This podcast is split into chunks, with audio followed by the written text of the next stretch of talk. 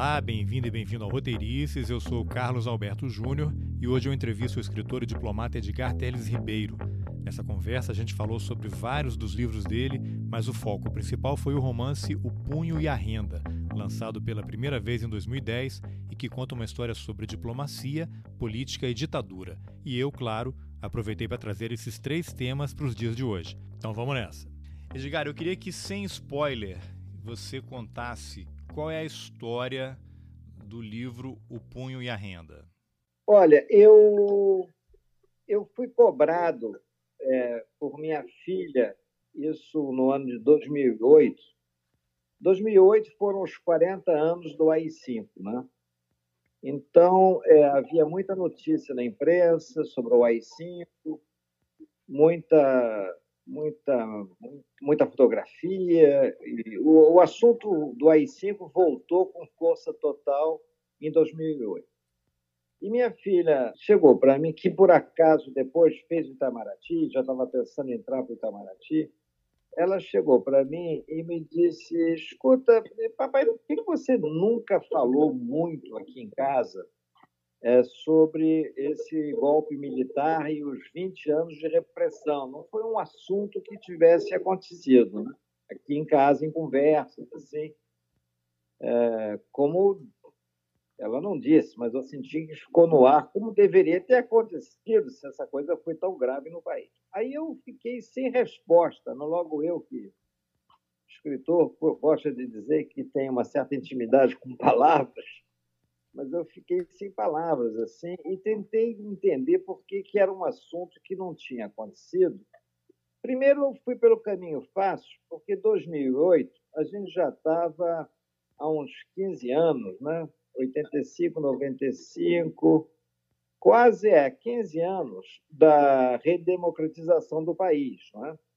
Então, eu fiquei sentindo, olha, isso é um pouco como se fosse um assunto histórico, uma coisa mais antiga e tal, uma fase complicada. Eu devo ter mencionado, você não registrou e tal, enfim. Mas ela continuou ali meio me olhando incrédula. Né? Sobretudo porque eu era diplomata e tinha vivido, portanto, os 20 anos de repressão é, no meu no início de minha carreira, porque eu entrei no Itamaraty, no Rio Branco, justamente um pouco antes do AI-5. Então, ficava mais estranho ainda né, na cabeça dela que eu não tivesse tocado nesse assunto. Aí eu passei por aquelas reflexões que a gente sempre passa, né, tendo feito uma carreira muito desligada de qualquer é, corrente é, repressiva. Ao contrário, minha carreira foi muito, eh, não vou dizer marginal, mas foi uma carreira muito afastada dos centros de poder desde o início, obviamente por essa razão, né, de não querer me identificar muito com as correntes então predominantes. Então, para você ter uma ideia, meu primeiro posto foi SECOM de Los Angeles. Segundo posto foi é, Guatemala. Terceiro posto, eu tinha gostado muito de Los Angeles, de novo Los Angeles, dessa vez para fazer enlace com comunidades acadêmicas americanas e tratar de cultura. Aí, embaixada em Quito com, com Abdenur, foi o meu primeiro posto, sim, mais assim, importante, mas com Abdenur, é uma figuraça. E aí eu voltei para o Brasil. Desculpa, Abdenur, é o, Abdenur é o Roberto Abdenur, né? Roberto Abdenur, depois embaixador em Pequim, embaixador em Washington, uma figura secretário-geral do Itamaraty, tudo. E ali foi muito bom, porque foi em Quito eu, eu, eu me reemergi no Itamaraty, se você quiser, de informação política, já numa época do Brasil mais eh, eh, já aberto, né? porque nós estamos em 87, já tinha acabado a, a, o regime militar, e eu pude me reciclar politicamente e escrever. Eu tomei conta da parte política, justamente, da Embaixada em Quito, com o Abdenur. Né? Sim. E aí é, eu, eu voltei, digamos assim, à, parte que você poderia chamar de substantivo do Itamaraty, de consciência tranquila. E, na sequência, eu voltei para o Brasil e fui removido depois para Nova York, da Obrazono. Quer dizer, eu, sou um produto da, da minha carreira, começou, na realidade, em Quito, eu já bem adiantado, conselheiro, e continuou em Belbrazuno como ministro de Ronaldo Sardenberg e tal, e depois de Celso Amorim. E o único posto que eu tive no Itamaraty de destaque na Secretaria de Estado foi chefe do Departamento Cultural quando o Celso foi chanceler. Ou seja, eu, minha trajetória no Itamaraty é absolutamente a prova de bala em termos de vinculações diretas com certos setores que predominaram no Ministério em certa fase. Numa certa fase, eu trabalhei com Celso Amorim na área cultural, nos anos 78, 79, 80. E ali foi uma maravilha, porque a gente tinha uma identidade muito grande e foi daí que data a nossa, nossa amizade. Né? Você trabalhou na, na Embrafilme com ele? Não, não, não fui para a Embrafilme, não. Eu fiquei na, na divisão de difusão cultural, antiga DTC, mas fazendo a parte de cinema em dobradinha com ele. Certo. E se você um dia entrevistar o Celso Amorim, ele te dirá que quem teve a ideia dele ir para Embrafilme fui eu. Ah, é? É, fui eu que tive essa ideia, botei isso na cabeça dele e ajudei a coordenar, porque o Joaquim Pedro, cineasta, diretor de Macunaíma, entre outros, era meu primo. Então, eu com Davi Neves, Joaquim Pedro, Nelson Pereira dos Santos e vários outros, a gente, o Leon Hirschman, a gente armou um esquema que fez com que o Celso, é, por mérito próprio, evidentemente, né, porque é uma pessoa brilhante, né, é, fosse para a filme. Você citou uma turma da pesada agora aí, hein? Pois é, pois é, o cinema novo, né? O, o Glauber não esteve ligado a isso, eu acho que com o Sinistro ele estava no Brasil, mas ele também simpatizava muito com, com, com o Celso, que posteriormente até produziu o Idade da Terra, que foi um filme que dificilmente produtores produziriam, um filme intermético e complicado comercialmente tudo. É. Então, enfim, digamos que, que sem grandes exceções, as pessoas se uniram a essa ideia. É.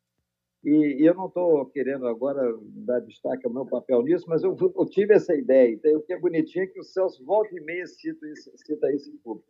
Mas o que eu queria, é, Carlos Alberto, era voltar à minha filha, porque foi ela que plantou a semente do punho e renda na minha cabeça. Entende? Foi ela que me fez ver que haveria espaço para escrever certo. sobre uh, o que se havia, o que também havia acontecido no Ministério, não por força de uma maioria de pessoas, mas justamente por força de uma minoria secreta que trabalhou até a margem das correntes principais, que nós tínhamos. Um ministério que conduzia uma política externa independente, que defendia políticas muito avançadas nos foros econômicos, que lutava tenazmente pelo desarmamento nas Nações Unidas. E que até pretendia até dizer que estava um pouco à margem da, da, da, do, do, das dificuldades e do, do, horror que se passava no plano interno do país. Era um pouco como se a gente tivesse uma política externa de um jeito e, e a política interna fosse de outro tipo, entende? Ainda que, e isso é importante, no seio da, da parte, digamos, interna houvesse também um tumor. Né?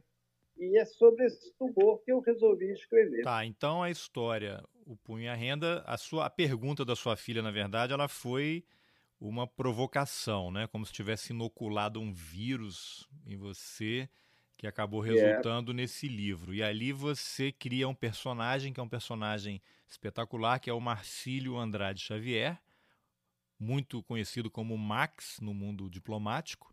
Como é que você construiu o Max? Quem é o Max? O Max é uma concha de retalhos, porque é, nós sabíamos que haviam pessoas que trabalhavam em estreita comunhão com, com a SNI, e, enfim, a minha geração, todo mundo sentia, né? E, e, e, eram muitos, eram pelo menos assim, com visibilidade, seis, sete, oito. Então eu, eu tive a liberdade de me inspirar, digamos, na, na, na personalidade de um, no charme do outro, no cinismo do terceiro, na convicção pessoal política de um quarto, na malandragem, na ambição desmesurada de um quinto para ser ascendido na carreira. E eu colei tudo isso num único personagem, porque é claro que o Max, como descrito no livro, não existiu, né? Mas ele existiu fracionado em vários colegas que atuaram, é, digamos, na, na contramão, digamos, de certos valores éticos, para dizer o mínimo, e que fizeram ligações com outros países da América do Sul. O Max, na verdade, era um agente é, da, da ditadura, daquele governo militar, atuando no Itamaraty, daria para dizer que era um alpinista social, um alpinista diplomático que, por conta dessa personalidade e, e, da, e do alinhamento ideológico com a ditadura, foi galgando postos e, ao mesmo tempo, entregando colegas, né? Era olhos e ouvidos da ditadura no Itamaraty, é isso? Olha, colocado assim, fica um pouco. Reduzido?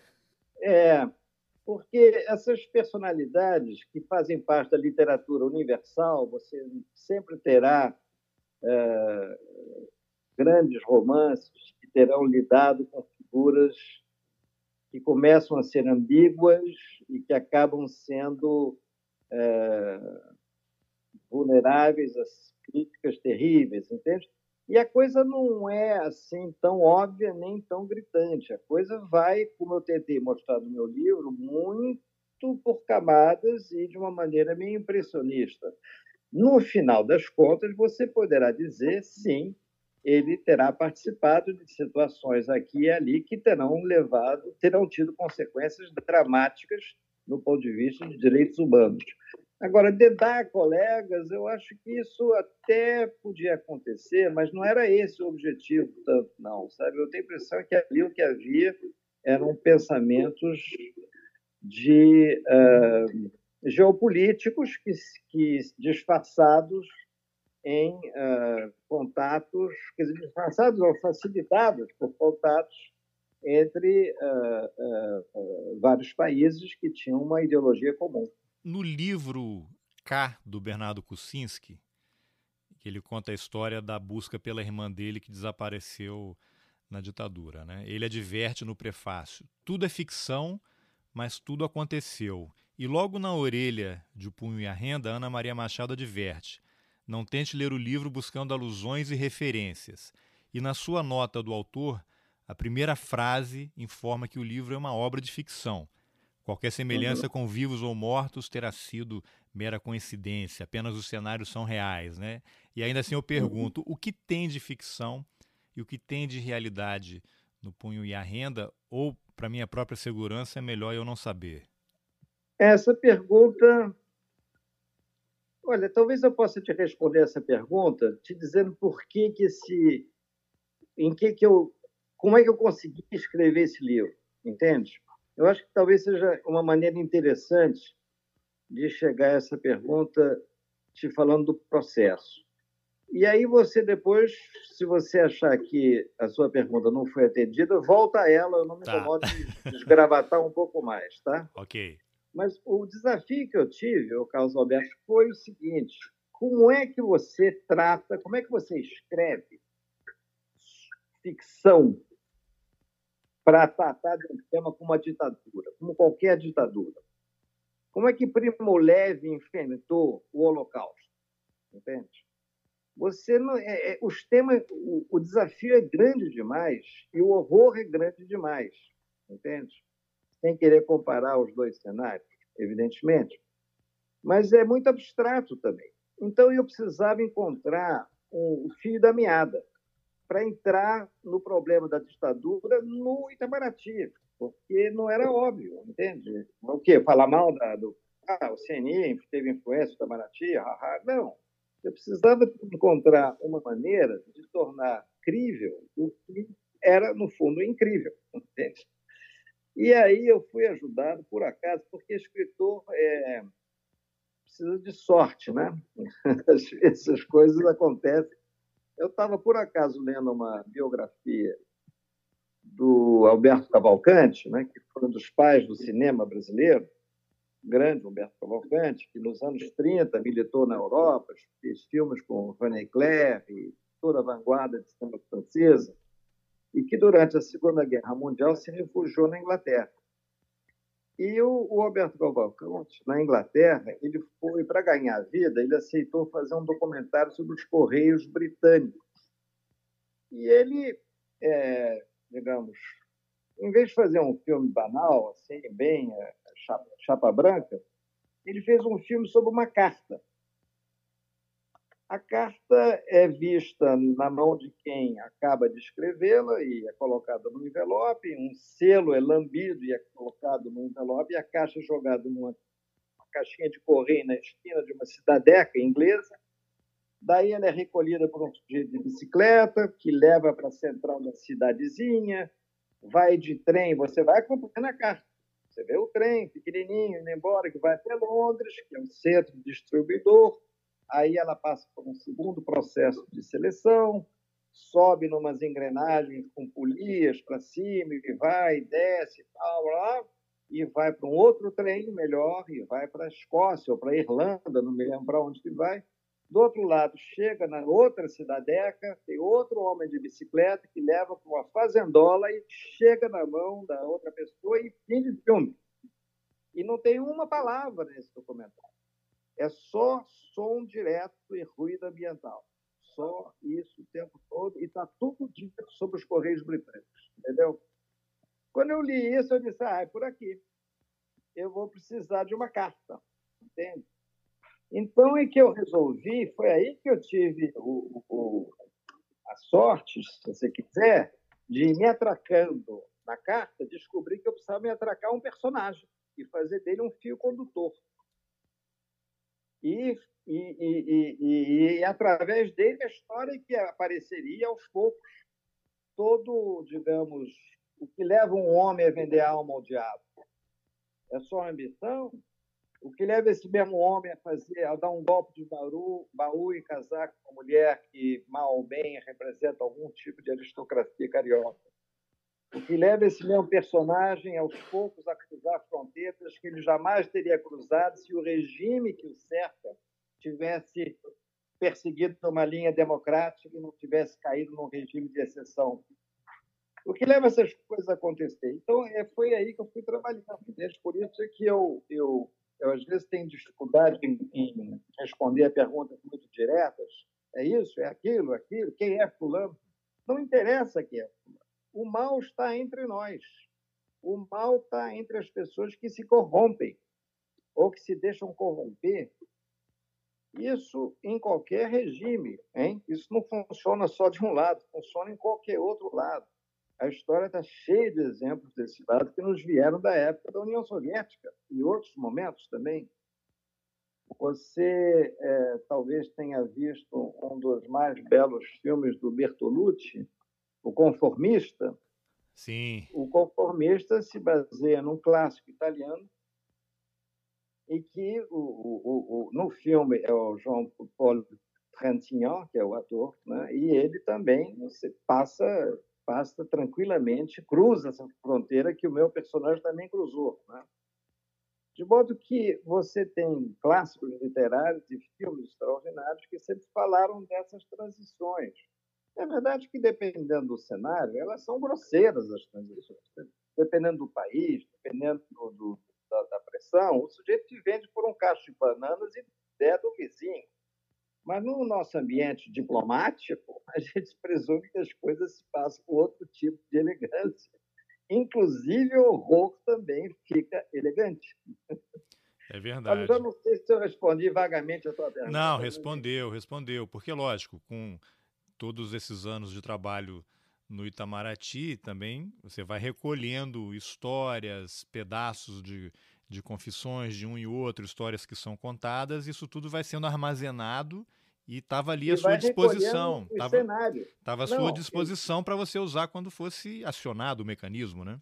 É, mas, mas veja bem, não é só recolhendo essa, isso que você acaba de mencionar, mas são os cenários são os almoços, são os jantares, são os banquetes, são os pequenos momentos, são, são os deslumbramentos. Isso tudo veste a situação, entende? E torna o que realmente interessa é, mais, mais terrível, porque é mais verídico. É, o seu livro ele foi recebeu muitos prêmios, né? não só esse, Não, não, só um. Foi o do, o do Pen Clube só? Só. Que absurdo, né? Mas... Eu acho um absurdo ter não, ganhado mas, só um prêmio. Não, não, mas olha, essa, essa questão de premiação no Brasil é, depende um pouco de várias circunstâncias. Você sabe que quando a gente trabalha para o Itamaraty, vive dois terços da vida no exterior. Né? Então, eu, por exemplo, eu, eu publicava livros, mas eu estava escrevendo eles nas horas vagas no exterior. Então, eu não morava muito no Brasil e os livros afundavam o tempo todo. Mas na época que eu morei no Brasil, eu ganhei vários prêmios. Quer dizer, vários prêmios. Eu fui duas vezes finalista do Jabuti e ganhei um prêmio da, da, da Academia Brasileira de Letras, para melhor romance, um outro livro meu. Então, esses livros, esses prêmios às vezes acontecem quando você está atuante na, na cidade, no, no, país. Trabalhando por ele, né? É, você está entrevistado, você vai um programa de televisão, você frequenta os amigos, escreve, vai os lançamentos, você se torna visível. Aí as pessoas começam a falar um pouco de você, alguém lê teu livro, fala para alguém que esteja algum júri, você acaba ganhando um prêmio ou outro, se tua literatura merece, digamos, crédito, né? É, mas, mas eu, eu, ia, eu fiz essa referência ao prêmio do, do Pen Club porque eu queria. Pen Club do Brasil. Porque eu queria que você contasse uma cena que aconteceu no dia da premiação. Você Olha, lembra? No dia da premiação aconteceu uma cena bem interessante. É, depois que eu tinha recebido o prêmio e tal, estava todo mundo tomando um vinhozinho, batendo papo, e veio uma senhora se aproximou de mim e me disse: Ah, olha, eu queria dizer que eu gostei muito do seu livro, estava com aquela conversa tradicional. Aí houve uma pausa e ela disse: Porque eu sou a viúva do Max. É, eu não sei se é isso que você está se referindo. É exatamente, é, exatamente. É? É isso. Só de curiosidade, como é que você soube disso? Ah, eu tenho minhas fontes secretas também. Não, é que eu assisti ao vídeo da sua apresentação na Tapera Taperá. Ah, e, lá tá você certo. conta a história e aí eu tive que pesquisar é. sobre você antes da entrevista, né? É, é verdade. Pois é, então eu devo ter falado isso lá, mas eu não falo muito disso, mas foi muito engraçado, né? Aí eu disse, mas como? Ela disse, não, eu sou, sou viúva do Max e tal. E aí, enfim, houve uma conversa, ela ilustrou o porquê dela ter sido eh, viúva do Max, e eu imediatamente entendi. Mas aí eu tive que dizer para ela a verdade, que o Max era, como eu acabei de dizer para você, o Max, até mesmo para enriquecer o personagem, é uma concha de retalhos, sabe? Que aí o personagem fica imbatível. Se eu colasse apenas numa das pessoas ABC, entende? inclusive o ex-marido dela, por exemplo, seria um personagem muito triste, entende? Agora, na medida em que eu somo vários no mesmo caldeirão, aí eu ganho um personagem com uma certa consistência né, e interesse. E é claro, você não vai dizer o nome, mas ela disse, te disse quem era o marido dela, né? Sim, claro. E foi uma surpresa a revelação daquele nome ou já era algo, alguém conhecido? Bastante conhecido. Pelos atos em, em, em alinhamento com a ditadura? Olha, não vou te dizer quem é, porque eu acho Não, não, não quero que diga o nome, contar... não. Eu digo só que conte o um milagre. Ali. Olha, é, é, o seguinte: os nomes, no fundo, não interessam. Não, exatamente. Porque, é. É, é eu, eu acho que se você personifica isso, o livro encolhe, entende? O livro tem uma chance de grandeza se a gente não veste demais e não bota uma cara é. conhecida. Sim, mas a minha, é, a minha pergunta, assim, eu não quero que você diga o nome, não. Eu só queria uma avaliação sua, assim, a hora que ela revelou o nome da pessoa, foi uma surpresa? Não, ela já era uma pessoa conhecida porque estava alinhada com a ditadura. Não, não, conheci essa senhora ali. Não, ele, nesse caso específico, e não foi o único, ao longo dos anos, é claro que muita gente veio para falar comigo e dizer coisas e tal, mas ao longo dos anos, é, eu diria, sem hesitar, que essa figura foi a mais destacada figura a trabalhar ativamente é, nesse esquema clandestino que existia no Itamaraty. Tanto assim que ele teve um ataque cardíaco e morreu quando saiu a anistia. Caramba. É. Então, eu acho que isso basta para ilustrar, Sim. de maneira trágica, talvez, no plano pessoal dele e da família, o tipo de envolvimento que ele teve, emocional, inclusive, porque pode ter sido uma coincidência, mas terá sido uma estranhíssima coincidência. Né? Agora, Edgar, eu lembro que há alguns anos eu trabalhava no Correio Brasiliense e um colega lá da editoria de internacional, Cláudio Dantas, ele publicou uma série de reportagens, até ganhou um prêmio ESSO regional, revelando a existência de um serviço né, de informação dentro do Itamaraty, totalmente alinhado ao SNI, e eu lembro dele comentar comigo que até o Hélio Gaspari, que tinha recém publicado aquela, eram os quatro primeiros volumes lá do daquela série sobre a ditadura, o Hélio Gaspar ligou para ele para dizer que nunca tinha ouvido falar e, e, e, comentou: esse deve ter sido realmente o segredo mais bem guardado da ditadura, porque eu passei décadas é, escrevendo sobre isso, pesquisando, e eu nunca soube que o Itamaraty tivesse esse tipo de serviço. Não sei se você lembra dessa série de reportagens, mas isso foi de alguma forma uma surpresa quando veio a público?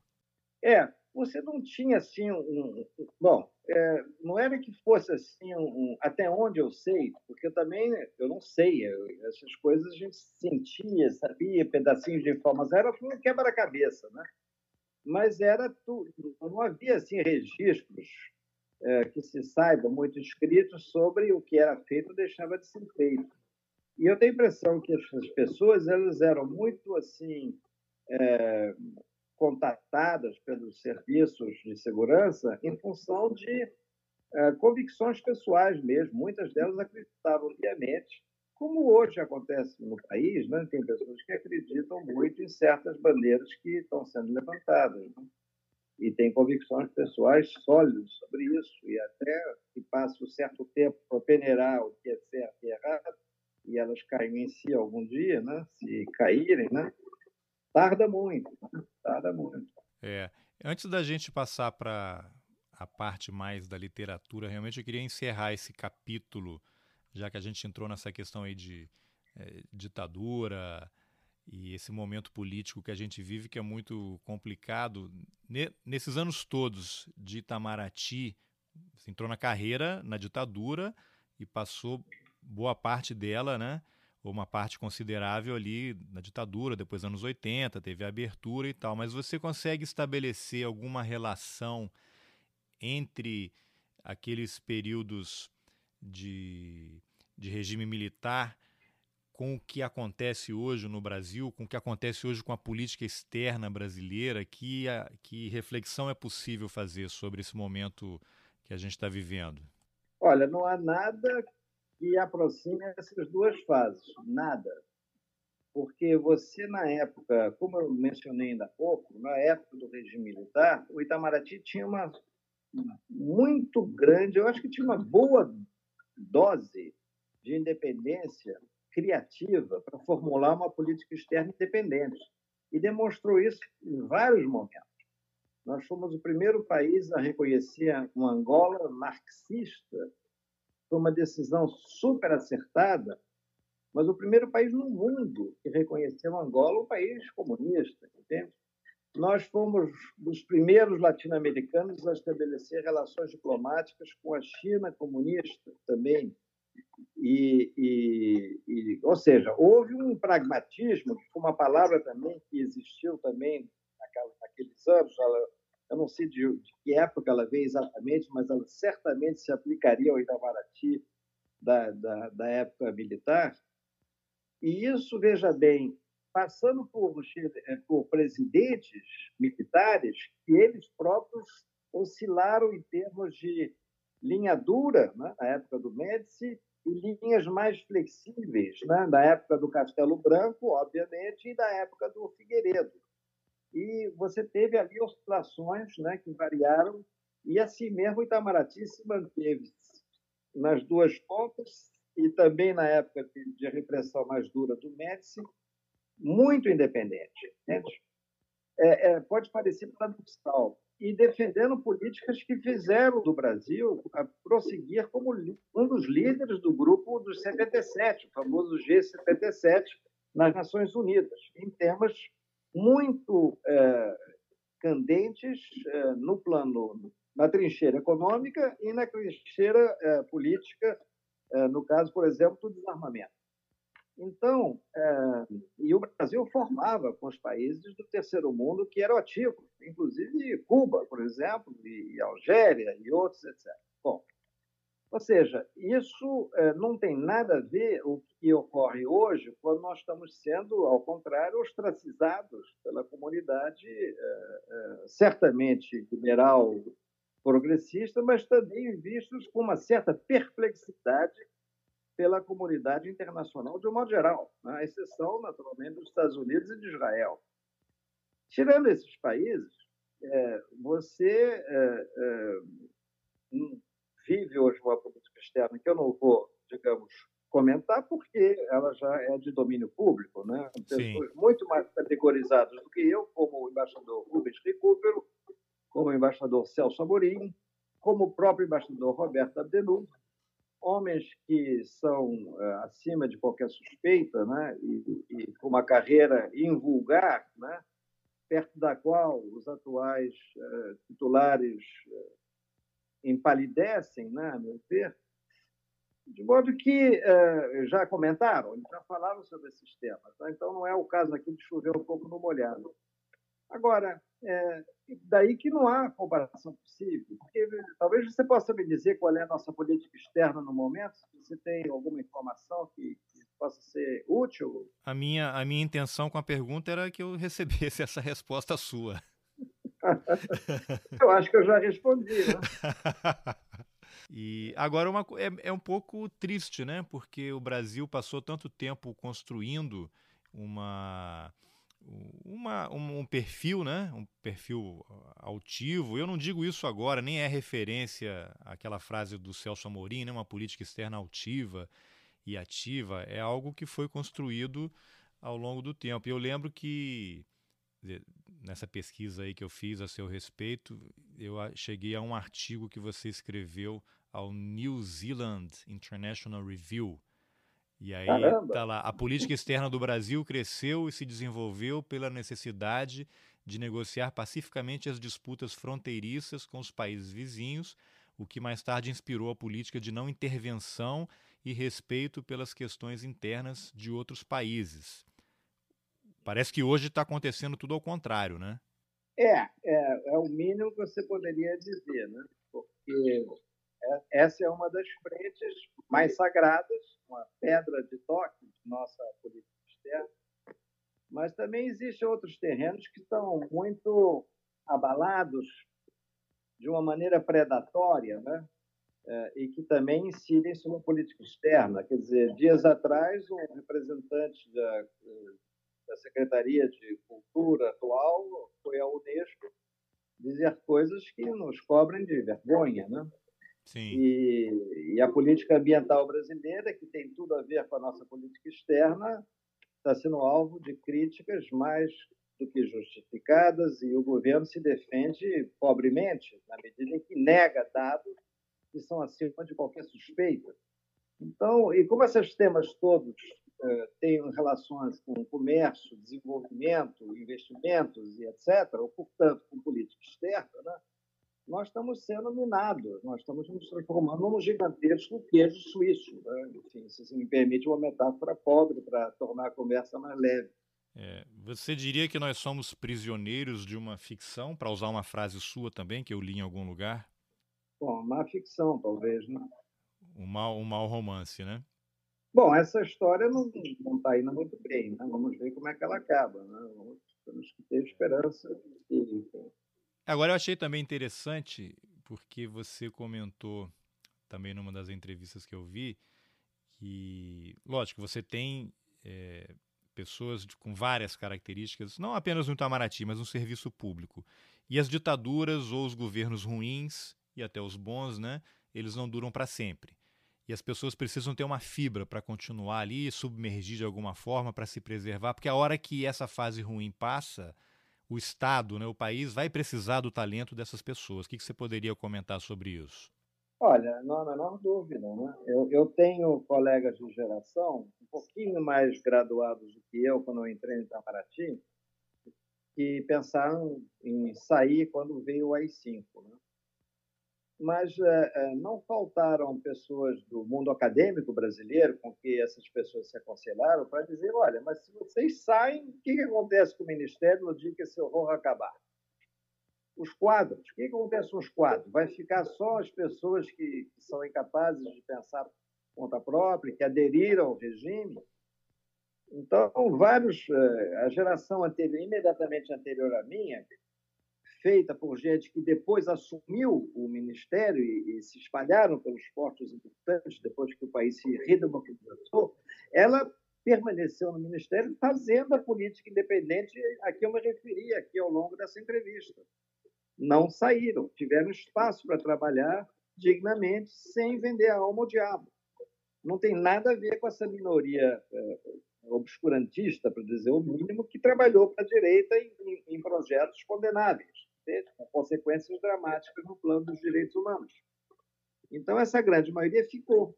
Ficou, e no dia que acabou, começou finalmente a redemocratização, essas pessoas estavam, como dizem os americanos, in place. Elas estavam nos lugares e puderam continuar a navegar um barco e, dessa vez, respirando um pouco com mais facilidade, entende? De modo que, por exemplo, agora eu vejo com preocupação, isso sucede, evidentemente, eu, eu tenho uma vida dedicada a isso. Meu pai era diplomata, de modo que eu nasci no Itamaraty, eu, tudo que eu sei tem a ver com o Itamaraty, e eu vivia da ditadura, de modo que eu sei que isso vai passar, entende? E é importante que as pessoas que estão dentro do Ministério e que estão sofrendo secretamente esse, essa série de transtornos e de, e de violências cometidas contra os nossos cânones mais sagrados, que elas confiem em que esse momento vai passar e que elas terão que estar prontas para colocar o barco de novo no seu rumo certo, como ocorreu a partir de 85. E o que acontece? Você já viveu isso, né? Quando há essa, quando muda, né?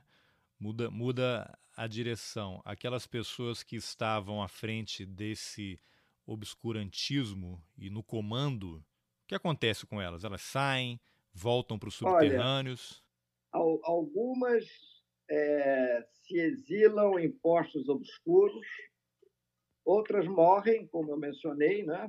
Se aposentam e, e, outros aderem, porque existe uma coisa extraordinária na, na natureza do camaleão, né? que faz com que esses personagens transitem com uma rara habilidade de um lado para outro. Né? Então, não terão sido poucos os exemplos das pessoas que simpatizaram abertamente com a direita num certo momento e que depois, através de uma certa habilidade pessoal, uma certa ginástica emocional, conseguiram transitar para um centro-esquerda e, quem sabe, daí até para uma certa esquerda, e sobreviveram, ainda que as pessoas de dentro soubessem exatamente o que essas pessoas tinham feito, mas não havia muito como pegá-las, entende? Porque não havia provas contra elas. A própria Comissão da Verdade, que entrevistou vários dessas figuras, nunca conseguiu assim documentação que pudesse botar contra a parede fulano belcrano, entende? De modo que um pouco ficou por isso mesmo. Mas aí, enfim, eu acho que, como eu disse, as figuras não são importantes, entende? O que é importante é que as gerações futuras tenham presente que, por mais conturbado que o ambiente seja, existe uma verdade, existe um direito a ser preservado, existe uma trajetória e uma história e não há empulhação provisória que reverta isso jamais.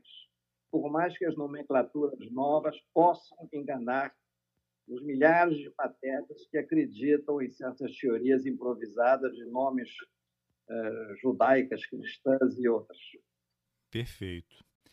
Edgar, eu queria avançar aqui e vou fazer uma inconfidência aqui. Se você achar que eu não, não preciso revelar aqui, eu corto na edição, mas não tem nenhum problema. Na nossa troca de e-mails para a gente combinar a entrevista, eu, eu me referi a você como embaixador, né? E aí você me respondeu, não, deixa disso e tal, mas em determinado momento você escreveu assim.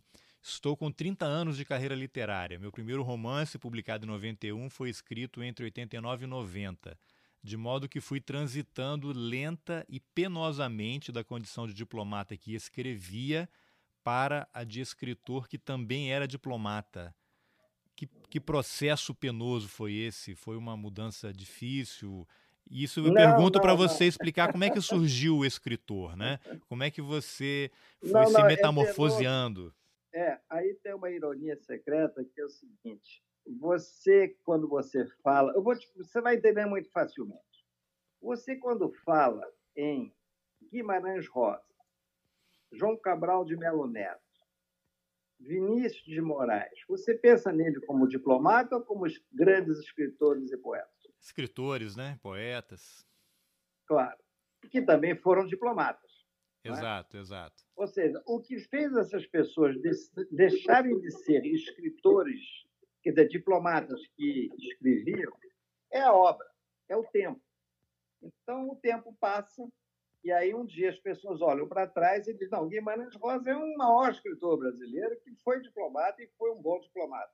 Vinícius, um grande poeta, uma grande figura, um grande pensador, assim, e aliás, um bom poeta também, parnasiano, enfim, foi uma e que era um, um, um, boêmio maravilhoso e que talvez não tenha sido assim um grande diplomata, mas a gente perdoa.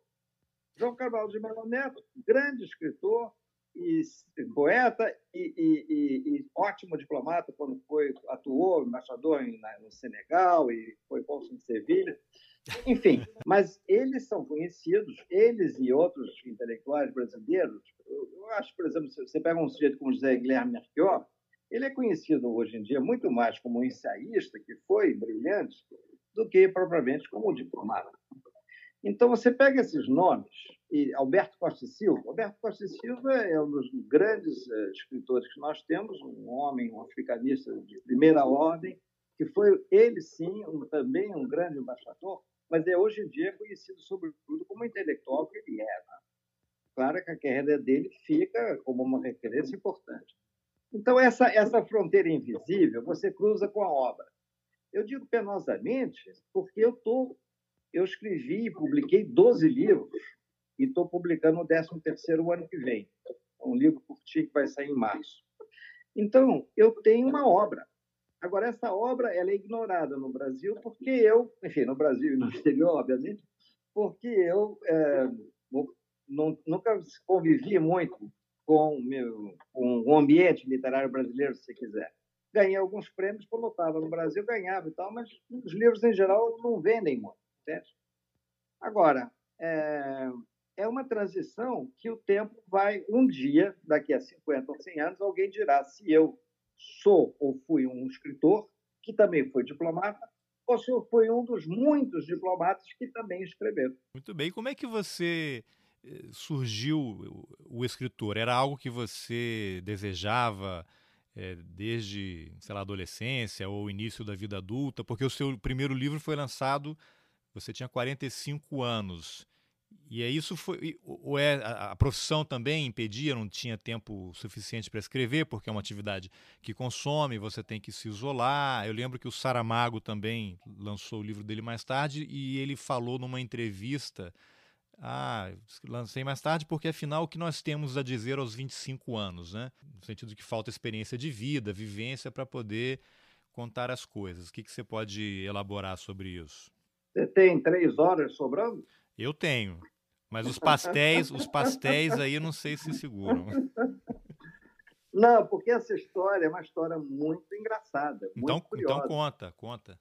Porque ela é, uma, é o seguinte: em 1970, um grande amigo meu no Itamaraty, em 1970 eu era um jovem diplomata e tal, e tinha um grande amigo no Itamaraty, dois anos mais velho que eu, que num momento de, de grande tristeza e depressão se matou. E, e, e, eu era não só muito amigo dele, mas eu também me dava muito bem com a, com a mãe dele. Então, essa senhora, eu fiquei arrasado, essa senhora, a mãe dele, mais arrasada ainda, e eu passei a, a, a, frequentar a casa dela. Ela tinha uma casinha, ela era, não tinha muitos recursos, mas ela tinha uma, morava em Petrópolis, num, num bairro chamado Mosela. Tinha uma casinha lá e tal, e eu ia muito a Petrópolis sempre que eu estava no Rio, e nessa fase eu ainda estava no Rio, a mudança para Brasília foi depois. E eu ia lá e, e conversava muito com ela para tentar segurar a barra dela, né? Uma perda dessas não dá para segurar. E num dia, naquela época eu, eu, me interessava muito por cinema, eu tinha sido crítico de cinema no Rio de Janeiro, e ela sabia que eu tinha pensado em fazer cinema, deixar o Itamaraty para fazer cinema. E ela me perguntou: escuta, você ainda pensa um dia em fazer cinema e tal?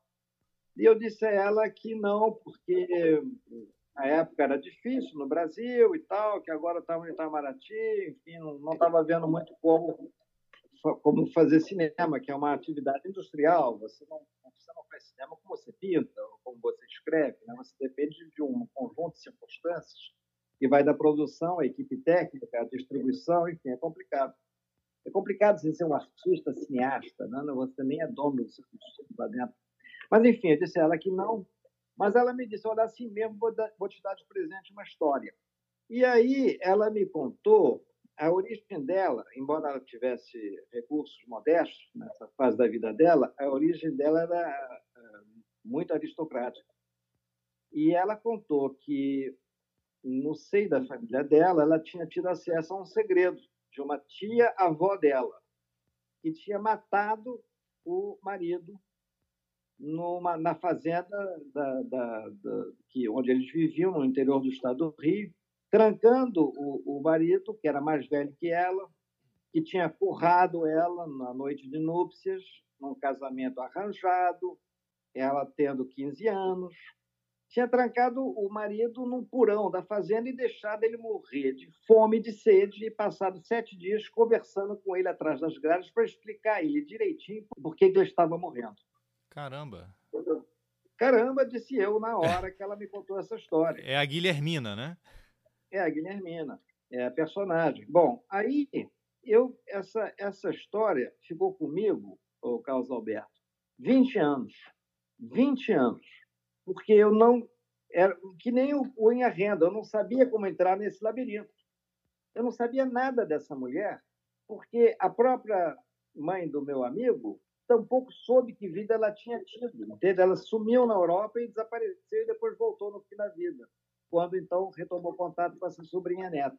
Então não havia onde entrar nisso. Eu só sabia o núcleo que ela tinha se vingado para se equilibrar mentalmente não foi nem por nada de justiça, não. Foi para não ficar louca, segundo a, me contou a, a mãe do meu colega. Durante 20 anos eu fiquei com isso e não fiz nada com essa história. Nada. Bom, e não tinha até então escrito nada. Aí, uma manhã de Brasília, é, assim, quando você acorda cinco da manhã e fica com insônia, eu abri o meu pequeno Macintosh. Eu tinha um Macintosh pequenininho, estou te falando de 89. Parecia assim um DC3 do, do, dos computadores, aquela tela pequenininha, cabia num palmo e grandinha, altinha. Não sei se você se lembra. Assim, Sim, lembro, lembro. É, aquela coisinha pré-histórica que não servia para. não tinha internet na época, aquilo era só para arquivar coisa e digitar coisa, né? Você usava um disk, um flop disk e tal. Bom, eu abri aquele negócio para procurar alguma coisa e dei um anúncio que eu tinha feito é, pra, com o meu irmão. Nós dois fizemos um anúncio para a mulher dele, a minha cunhada. Ela tinha alugado um, um, um espaço em Brasília, na Asa Norte, para fazer um antiquário. E a gente chamou o antiquário de criado mudo, entende? Olha só. Porque era um nome que, como para você, para mim, é, evocava coisas antigas. Era um lugar onde o papai guardava as abotoaduras dele, umas coisas que ele escondia nas gavetas. Tinha uma coisa de mistério, aquele criado mundo dele, né? Então eu achei que achamos que esse título do antiquário era ótimo e fizemos um anúncio. E o anúncio então ficou lá no meu, era um anúncio para que que era o anúncio? Era para chamar o corpo diplomático de Brasília para conhecer o antiquário. Então era assim, era em inglês, era assim, criado mudo. Uh, aí dizia, se você gosta de art deco, de art, uh, uh, parafernália, de coisas antigas, de bric-a-brac, é, na época do brechó, né? venha que você vai se encantar. A gente fez isso em inglês, francês, espanhol, português e mandamos para todas as embaixadas e o, ninguém foi, ninguém deu bola para o anúncio e o Atibaia faliu. Ah, é, uma é uma comunidade ficou. diplomática muito unida, né? Dá para perceber. Olha, o, o, o, o, anúncio ficou no Macintosh. Isso aqui é interessante. nessa madrugada que eu, tô, a que eu me referi, eu, sabe, com a cabeça vazia, meio desanimado da vida e tal, eu liguei o computador e pimba, pintou lá o anúncio. E eu olhei e reli o anúncio, o anúncio é muito, era muito bem feito, sabe? Aí eu escrevi em cima do anúncio. Um anúncio provavelmente esquecido, estou citando de memória, hein? o anúncio provavelmente esquecido na caixa de correio do inquilino anterior é, datava de não sei quando, uma frase assim, e aí estava o anúncio. E aí eu comecei a escrever a história da minha amiga, da senhora que me tinha contado emendei, eu juntei duas coisas que não tinham nada a ver uma com a outra. Foi, foi essa junção que me fez de mim um escritor, porque daí em diante eu não parei mais de escrever. Essa foi a origem do seu primeiro livro, O Criado Mudo. Isso. Que é um livro que saiu nos Estados Unidos, na Alemanha, na Espanha, na Holanda, na, e, que teve mais sucesso nesses países do que no Brasil, porque o, o livro saiu e eu já estava em Nova York e não pude defender o livro. É um, eu, eu, eu, gosto muito desse livro. Primeiro é meu primeiro livro, né? Aquela coisa da Valesière. Né? Mas me diz uma coisa, você escreveu esse livro, mas antes você já tinha escrito algum conto, coisas que você ia ah, guardando? Ah, vários contos, vários contos que, que só não foram queimados até agora, porque é, eu fiquei com medo de criar um incêndio dentro de casa, mas que estão lá prontos para serem incinerados, mas que me deram muito prazer de escrever ao longo da vida e tal, mas nada que possa ser resgatado, não.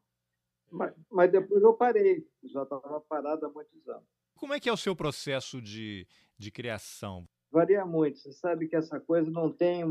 Bom, evidentemente que cada escritor tem, tem, tem suas histórias, suas trajetórias, suas seus segredinhos, enfim, suas manias, suas obsessões, seus horários. Uns bebem, outros não bebem, enfim, essas coisas todas que você sabe. Agora, é, para mim, é, acontece de tudo. Às vezes, uma personagem num jantar social sacal me interessa, entende? Me interessa por alguma razão. E eu começo a escrever sobre ela e vai, uma história vai nascendo ao redor dela eu tenho um conto que nasceu de um olhar que eu troquei numa, uma mulher num, num voo Rio-Quito, entende? É, as coisas variam muito, muito, muito. Eu tenho memórias de infância que voltam com força e eu trabalho em cima delas. É, varia muito. Agora, na linha do criado mudo, de juntar duas histórias que não têm nada a ver uma com a outra, eu tenho uma novela, novela no sentido de romance curto, sabe? O sentido castiço, que é a língua da palavra novela, né? Eu tenho um romance curto, uma novela de 100 páginas, que saiu pela Companhia das Letras. E que eu sempre quero ver se reedito algum dia, porque eu acho que esse texto tem que ser reeditado. Se chama, tem um, livro, é um título bem, bem louco, ele chama Larvas Azuis da Amazônia. E, e, o que leva meu livro, às vezes, a ser encontrado na seção de biologia da livraria. o que Olha. talvez explique o porquê da ignorância geral em que esse livro caiu. Mas que é um livro que é, tem esse, essa afinidade com o Criado Mudo. Ele também nasceu de duas histórias que não tinham nada a ver uma com a outra. A primeira, se você me permite a divagação, claro. é eu estava em Los Angeles, trabalhando lá no consulado do Brasil, fazendo a parte comercial do consulado e tal, e eu lia sempre o LA Times, né, que é o jornal da cidade e tal, e tinha uma coluna sentimental que eu adorava, que se chamava Dear Abby. Então, a Dear Abby, ela dava conselhos para as pessoas que escreviam para ela desesperadamente, né? E uma, uma, um, um certo dia, aparece uma carta de uma jovem esposa pedindo socorro, dizendo que estava metida numa situação infernal da qual ela não sabia como se livrar e desesperada porque ela estava tendo um, um caso tórrido com o sogro. E Nossa. isso na casa onde ela morava, com o marido, o sogro e a sogra. sendo que a sogra é paralítica numa cadeira de rodas. Bom, então é, tem isso. Eu li essa, essa coisa, eu pensei, puxa, Dear Abby, sai dessa agora. Imaginando, pô, a Dear Abby agora vai ter que se virar. O conselho que ela dava para as pessoas não era publicado no mesmo dia. Naquela época, a carta saía e três dias depois vinha uma resposta. Eu te confesso que eu nem sei o que que o que que a Diareb receitou. Se ela receitou terapia, confessionário, enfim, alguma coisa ela receitou. Mas eu fiquei com isso na cabeça, sabe? Bom, doutor, mais uma vez, passam-se 10 anos, tá? 10 anos. E aí, um dia eu estou em Nova York e caiu um avião na Flórida. Foi em 1992 ou 93. Um avião da US Air despencou, assim, sem mais nem menos, lá de cima, nos pântanos da Flórida. E, segundo a imprensa, não sobrou nada que tivesse mais de 20 centímetros. Fosse osso humano, fosse pedaço de fuselagem.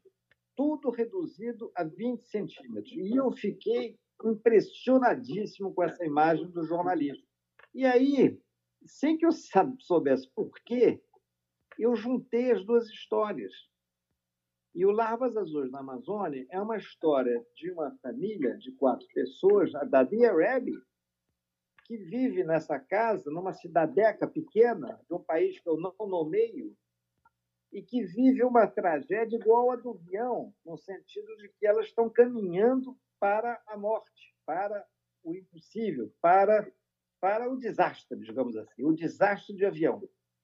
E o livro abre com um quase desastre de avião, porque três desses quatro personagens estão, por acaso, nesse mesmo voo. Por acaso, não, estão voltando de uma viagem juntos, menos a senhora paralítica, que ficou numa clínica esperando que eles regressem. E aí o avião quase cai. No que ele quase cai, cada um tem um choque de realidade, cada um fala sobre o que estaria acontecendo no livro, cada um tem um capítulo para o livro, entende? Então você tem o capítulo 1, um, é, o, é o personagem principal, aí a mulher dele, que está do lado dele, e o sogro, que está do lado dela. Não esquecendo que ambos têm um caso. Um caso. Sim. E eles estão regressando de uma cerimônia que homenageou o, o jovem que ganhou um prêmio importante, etc. E tal. Bom, no que cada um fala, você imediatamente nesse módulo você tem sabe tudo que está acontecendo entre os três. E aí, quando o avião não cai e eles vão visitar a senhora e tirá-la do hospital, da sua cadeira de rodas, e ela não se comunica com ninguém, nós, leitores, ouvimos o que ela pensa. E ela vê tudo, porque ela está nessa casa, entende? Então, essa história terrível é a história também de um desastre em caminho. E aí o livro vai por sete módulos. Quatro vezes sete, tem 28 capítulos. E ele vai evoluir de uma maneira muito lírica, por incrível que pareça. Então, é um exemplo. Eu gosto muito desse livro, a propósito. Estou falando dele com certo calor assim, pessoal, porque é uma espécie de um produto pelo qual tem um carinho especial que eu, daí eu dizer que eu acho que eu tenho que tentar. É, ele talvez saia nos Estados Unidos esse ano, ele está sendo traduzido. Eu tive uns livros publicados no exterior, né? eu não sei se eu mencionei. Criado Mudo é um deles. O outro foi o Punho, o Punho a Renda, que você comentou tanto, saiu nos Estados Unidos, saiu na Austrália também, saiu na Inglaterra. Eu tenho alguns livros fora do país, assim, pouco por coincidência, por acaso ou por sorte, mas enfim, estão indo. E, em geral, tem mais sucesso do que no Brasil. Né? O criado mudo é interessante porque essa palavra, criado mudo, eu lembro que a primeira vez que eu conheci, digamos assim, essa palavra, eu devia ter uns, sei lá, uns 8, 10 anos, eu tinha ido passar férias na casa da minha avó e tinha uma tia que morava lá, e eu estava lendo um livro policial, não me lembro se era Agatha Christie, alguma coisa assim, e aí eh, em determinadas passagens aparecia essa palavra, o criado mudo. Não, porque está lá no criado mudo. E aí mudava o personagem, outra casa, e voltava criado mudo. Eu virei para minha tia, mas tia, que esse livro estranho, você tem um, criado mudo, essas pessoas não falam. Eu achava que era uma pessoa realmente que não falava, ela caiu na gargalhada, não, é a mesinha de cabeceira e tal. E aí agora por conta do Dia da Consciência Negra, estão circulando umas listas né, de termos que você não deve usar mais. E, e aí estava lá, criado mudo. Achei uma coincidência, porque eu estou lendo o livro. Não deve usar porque era o criado mudo, segundo esse material que eu li, era aquela, aquela pessoa que ficava na casa, um criado realmente, mas ele não falava nada. Então tudo podia acontecer, ele estava ali, testemunhava tudo, ouvia, via, mas ele não passava a informação adiante. Era um criado mudo, geralmente um negro, né? E é hoje tido como um, uma expressão racista. Eu nem sei se é, né? Mas essa, esse termo criado mudo é, é marcante assim na minha infância, como é que eu conhecia a expressão. É, não sei. Eu acho que essa interpretação da palavra pode ser até é, legítima, hein? Mas eu tinha, já ouvi várias outras, bom, várias não, já ouvi outras. Uma delas é muito mais prosaica e eu lamento é, reduzir teu entusiasmo pelo tema, porque nas fazendas do interior, onde os banheiros eram meio distantes dos leitos, era muito comum que os pinicos, também conhecidos como penicos, Sim. fossem escondidos na, no gavetão do criado mudo. Daí ele ser mudo, porque você há de convir que se alguma coisa você não quer propagar para terceiros, é o conteúdo de um penico noturno. Claro. Pronto, agora destruiu toda a minha infância, os meus sonhos. Não, ao contrário. Você que Eu tô botou, brincando. Você, você que botou a lista politicamente correta que vai botar meu livro na ribalta. Agora mesmo que não vai vender nem mais um exemplar. É bom, vai sair em inglês, vão mudar o nome aqui então, né? Ué, mas já mudou em inglês. Você não sabe por quê. O editor inglês, o editor americano, olha, olha, estamos falando de uma das maiores editoras americanas, chamada St. Martin's Press. Não é pouca coisa. A St. Martin's Press, é, veja agora comecei, é. gostou muito do meu livro, porque eu, eu sou representado nos Estados Unidos, e aliás no mundo, pelo Thomas Coach. Thomas Coach é um grande agente internacional e eu, hoje em dia, é meu fraternal amigo. Né? E ele gosta muito do que eu faço, ele está sempre tentando ajudar nos livros, sempre correndo atrás de mim. Ele sugere que eu largue uma editora no Brasil para outra, por causa de quem está dirigindo, quem não está, essas coisas. E, e, o Thomas Coates, então, conseguiu vender meu livro. Ele adorou o Criado Mudo, né? Ele, ele é tradutor de português, foi tradutor do Jorge Amado. Ele foi agente de Jorge Amado, foi agente de Saramago, foi agente de tudo quanto é, é essa mulher que escreveu, a escritora que escreveu Like Water for Chocolate, né? Laura Esquivel, quer dizer, ele, ele é um cara muito quente.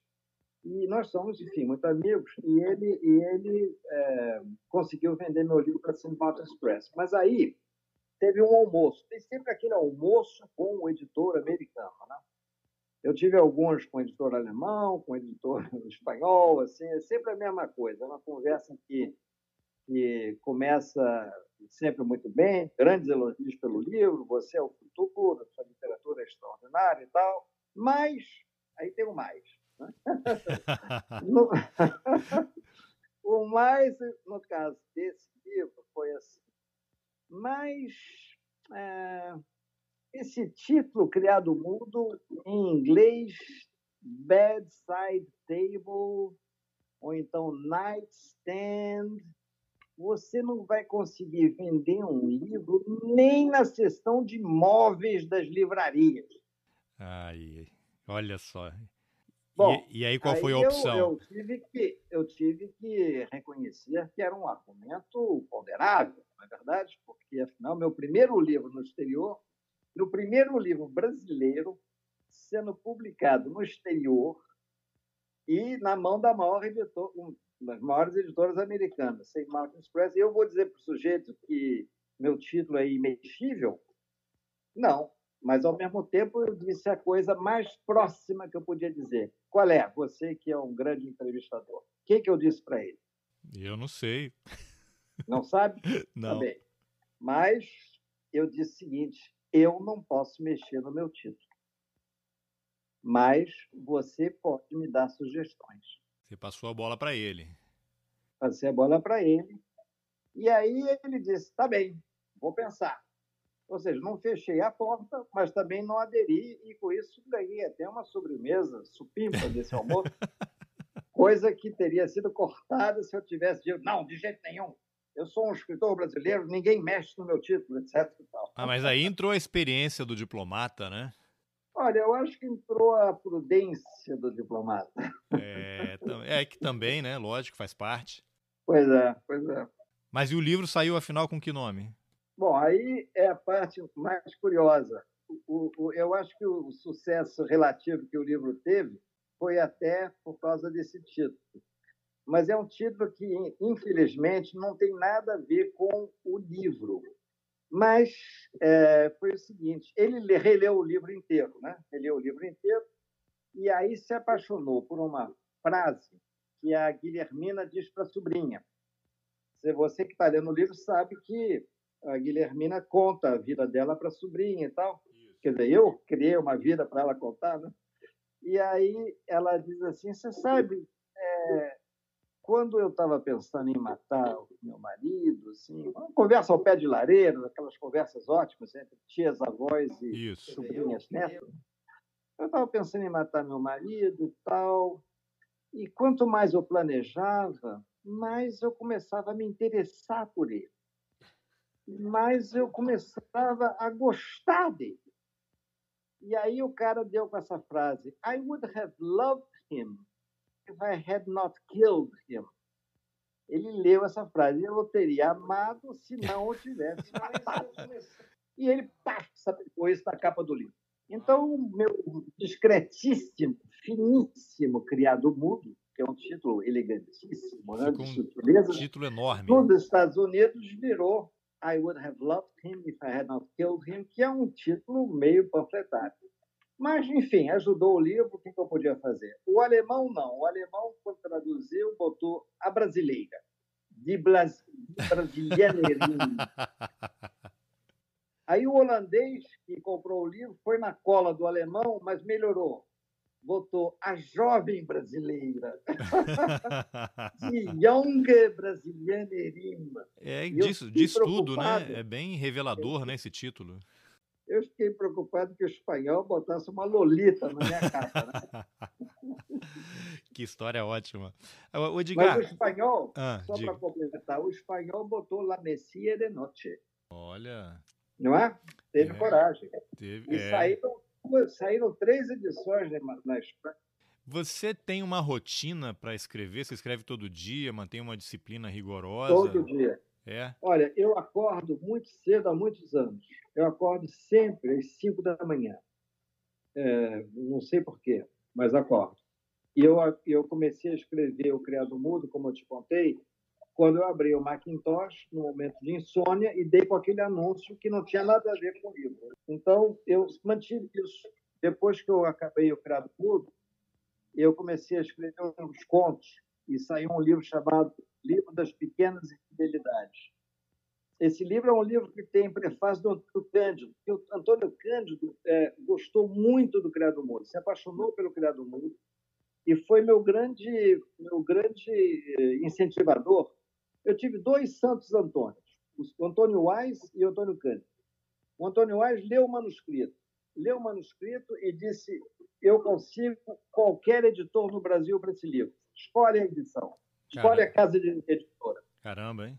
E aí eu, eu, eu disse, olha, eu não conheço bem as diferenças entre, entre as casas editoras, mas eu tenho uma amiga que trabalha na Brasiliense. A Brasiliense era uma editora comparativamente muito menor que a Companhia das Letras, Record tal, onde depois eu fui mais tarde. Né? Sim. Mas ali eu tinha uma amiga que trabalha lá na Brasiliense e eu disse, bom, então eu quero a Brasiliense. Aí ele ligou para o Caio Prado e deu o manuscrito para o Caio Prado e o Caio Prado me telefonou, contrato e pum, saiu o livro.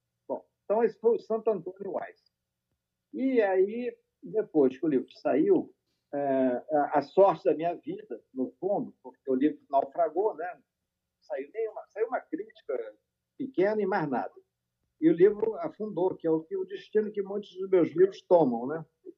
Ele afundou até que um dia a Gilda Meli Souza, que era a mulher do crítico Antônio Cândido, que você, você citou Antônio Cândido, né? o nosso maior crítico. Né? Sim. toda uma geração, várias gerações, tudo. Um homem extraordinário.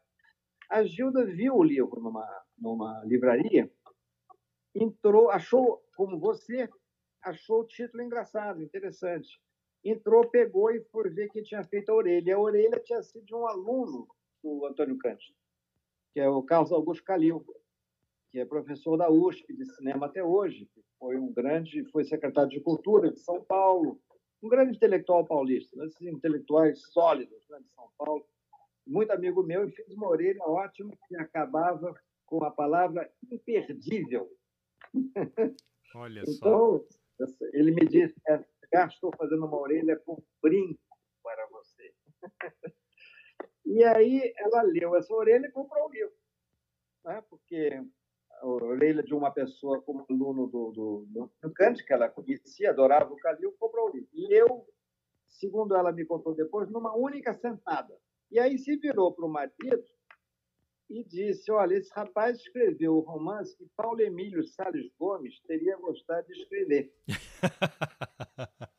Basta você situará Paulo Emílio, ele era o guru dessa geração toda em São Paulo, né? um grande crítico de cinema, Sim. grande intelectual, grande figura e tudo, e adorado por todo mundo. Aí o Antônio Carlos leu o livro, telefonou para o Calil e se desculpa estar falando tanto de mim, né? Mas é que. Ué, mas a, a, a entrevista é, é sobre você. Anos no a, entre... Mudo, a entrevista é sobre anos. você. É isso, a ideia era essa.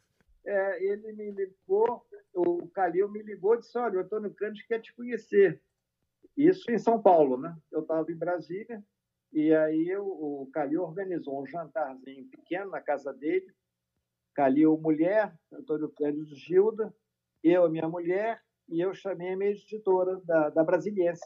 Um jantarzinho histórico né, para mim, de sete pessoas. E foi uma maravilha, porque aí o Antônio Cândido, eu disse para o Antônio, ele elogiou muito o livro, falou, um homem muito generoso, né? E eu ali, com o primeiro livro, o maior crítico brasileiro. Aí eu disse para ele, é, ah, não, mas professor, o senhor, e tá, não, não, me chama de você, tá? essa minha coisa de chamar de você vem daquela época que ah. que os títulos de pouco valem. Sabe? É me chama de você e tal. Aí eu disse, olha, Antônio Cândido, o negócio é o seguinte, esse livro saiu e não saiu uma palavra, eu estou abismado, porque como você, eu gosto também muito desse livro, estou tão assim, decepcionado.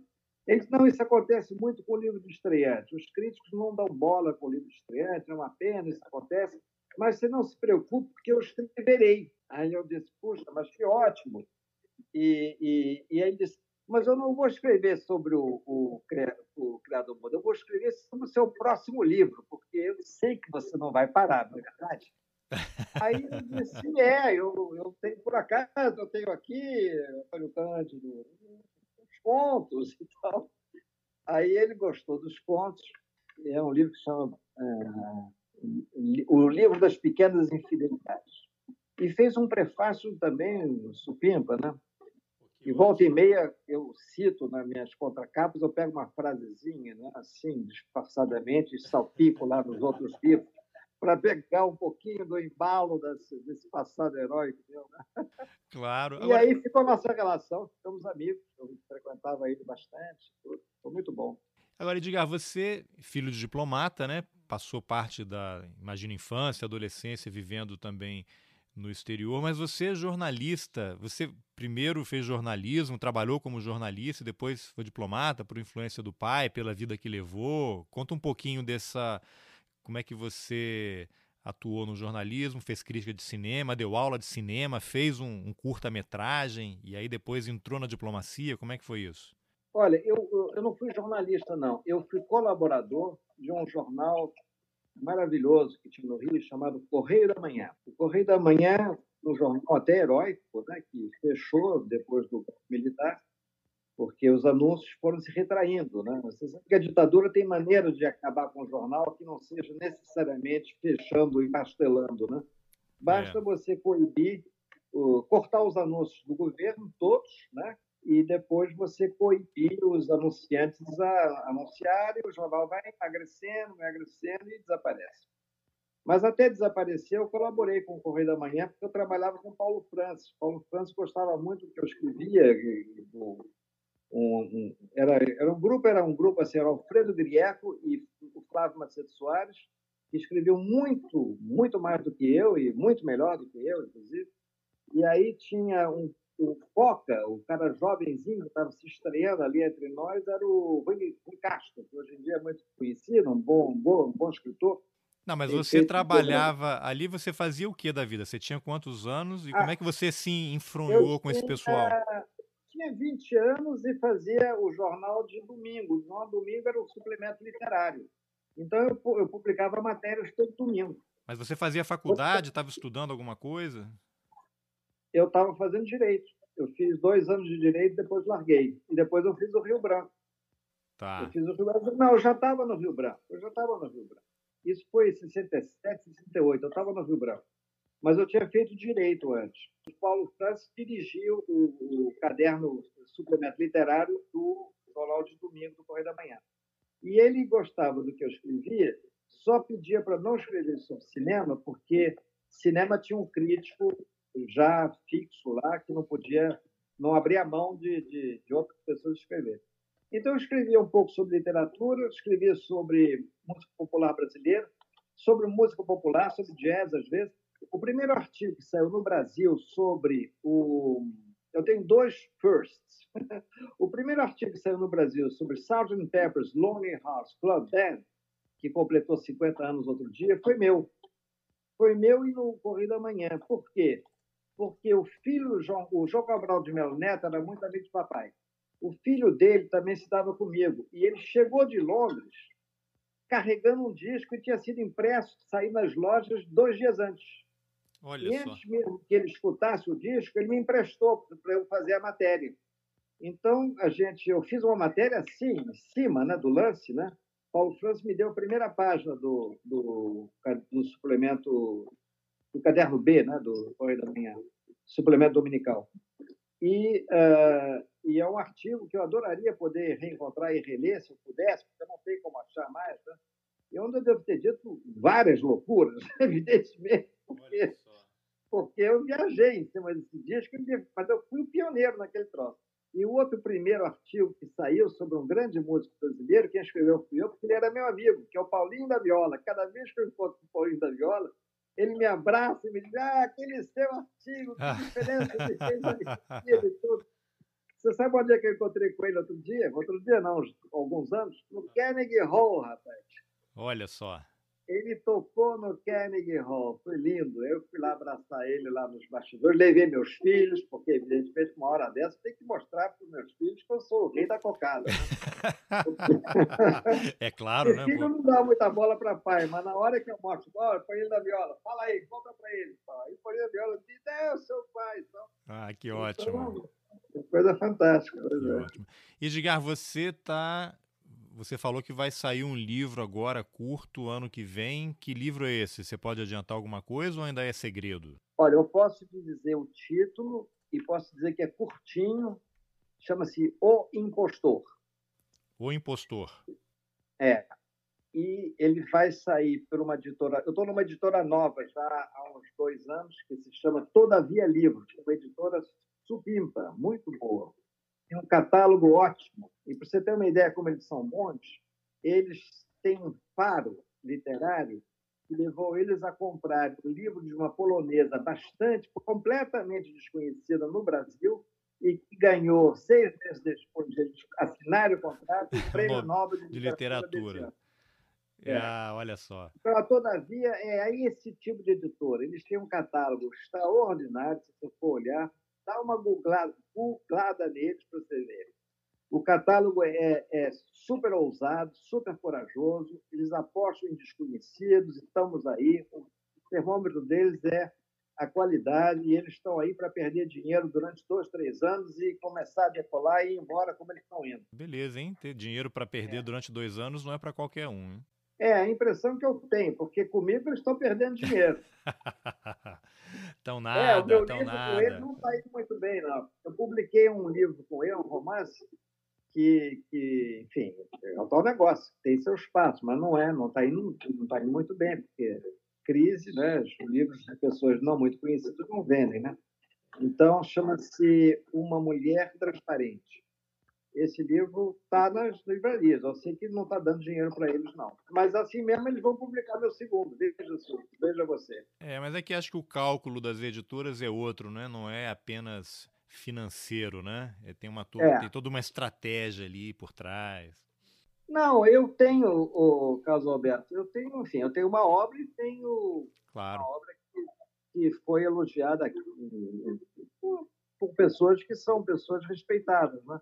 Eu tenho impressão, eu não posso botar a mão no fogo, não, mas eu tenho a impressão que eu sou conhecido mais é de escritores, meus colegas, e de professores, esse pessoal, entende? Críticos também, não do grande público. Mas eu, tô, eu tive em São Paulo semana passada e fui ao lançamento do um lançamento do Milton Atum, que eu não conheço pessoalmente, mas a minha filha gosta muito dos livros dele e me encarregou e eu disse, pô, vou conhecer e tal. E ele me cumprimentou, é, eu me apresentei, disse, olha, Edgar Teles Ribeiro e tal, ele muito simpaticamente sorriu, não disse nada, e eu disse, ah, ótimo e tal, não sei o quê. E ele conversou com a minha filha que estava comprando os livros dele. Aí veio uma amiga comum nossa, me viu ali parado, e que é muito amiga do meu trator, foi editora dele, editou um livro dele não sei quando, disse, Milton, você conhece o Edgar? Aí ele olhou assim para mim e disse, eu não sabia que era o Edgar. não ligou o nome Agora, à pessoa. Agora, aqui fica a pergunta aí que eu passo para você. Será que ele foi mais fino do que o mais fino diplomata e se saiu numa boa? Ou será que ele sabia quem era Edgar Teles Essa é a pergunta. Eu acho que eu vou perguntar para ele quando eu fizer uma entrevista com ele. Aí vamos esclarecer esse Isso, mistério. Pergunta. Olha, o Edgar até agora quer saber se você foi habilidosíssimo e ganhou um prêmio Nobel da habilidade diplomática ou se você realmente sabia quem ele era. Ah. Diz a minha amiga que ele sabia, que ele, que ele sabia que eu era assim. Não, eu é certamente é sabe, claro que sabe. É, claro que o nome circula. Nós somos um grupo de poucas pessoas, não tem muita gente, né? Que, nesse plano assim de pessoas que enfim, se gostam e se admiram, né? não, não tem muita gente. Tem muita bobagem na literatura brasileira, mas se você consegue peneirar, o núcleo não é muito é. grande. E o que, que você está lendo agora, hein? Tem algum escritor brasileiro aí, mais contemporâneo, que tenha chamado a sua atenção? Olha, eu estou lendo, eu lendo a polonesa, para falar a verdade. É, Porque né? né, quando eu vou à editora, lá em São Paulo, Todavia Livros, eu, eles sempre me dão alguns livros, né? Então, eles me deram, me deram o, o livro da, da, dessa escritora polonesa, que é admirável e tal, estranhíssimo, mas admirável, e também me deram um, dois volumes do Salinger para eu checar, para ver o que eu acho da tradução. Porque o, o, eles pegaram os direitos, olha só, eles pegaram os direitos da obra do Salinger. O, o, Catcher in the Rye, e o Nine Story, Funny and True, e tudo está saindo em português. O, o, português é o apanhador no campo de centeio, os nove pontos também já estão saindo. E eu acho então, é está sendo relançado, né? Tudo relançado, porque a tradução original era do Jório Dal. É do Jório que traduziu Lolita também, né? É, não, o Jório é um extraordinário tradutor. O que acontece com Salinger, ao contrário do Nabokov, né, que você citou, é que a linguagem do Salinger precisa, é dirigida a um público muito juvenil também, ela precisa ser refrescada de quando em quando, entende? É. E isso não acontece só no Brasil, não. Agora, o Nabokov, não. O Nabokov é um clássico. Ele escreve inglês como qualquer grande escritor escreve inglês, daí a tradução do Jório eu ficaria muito perplexo que ela fosse substituída por outra.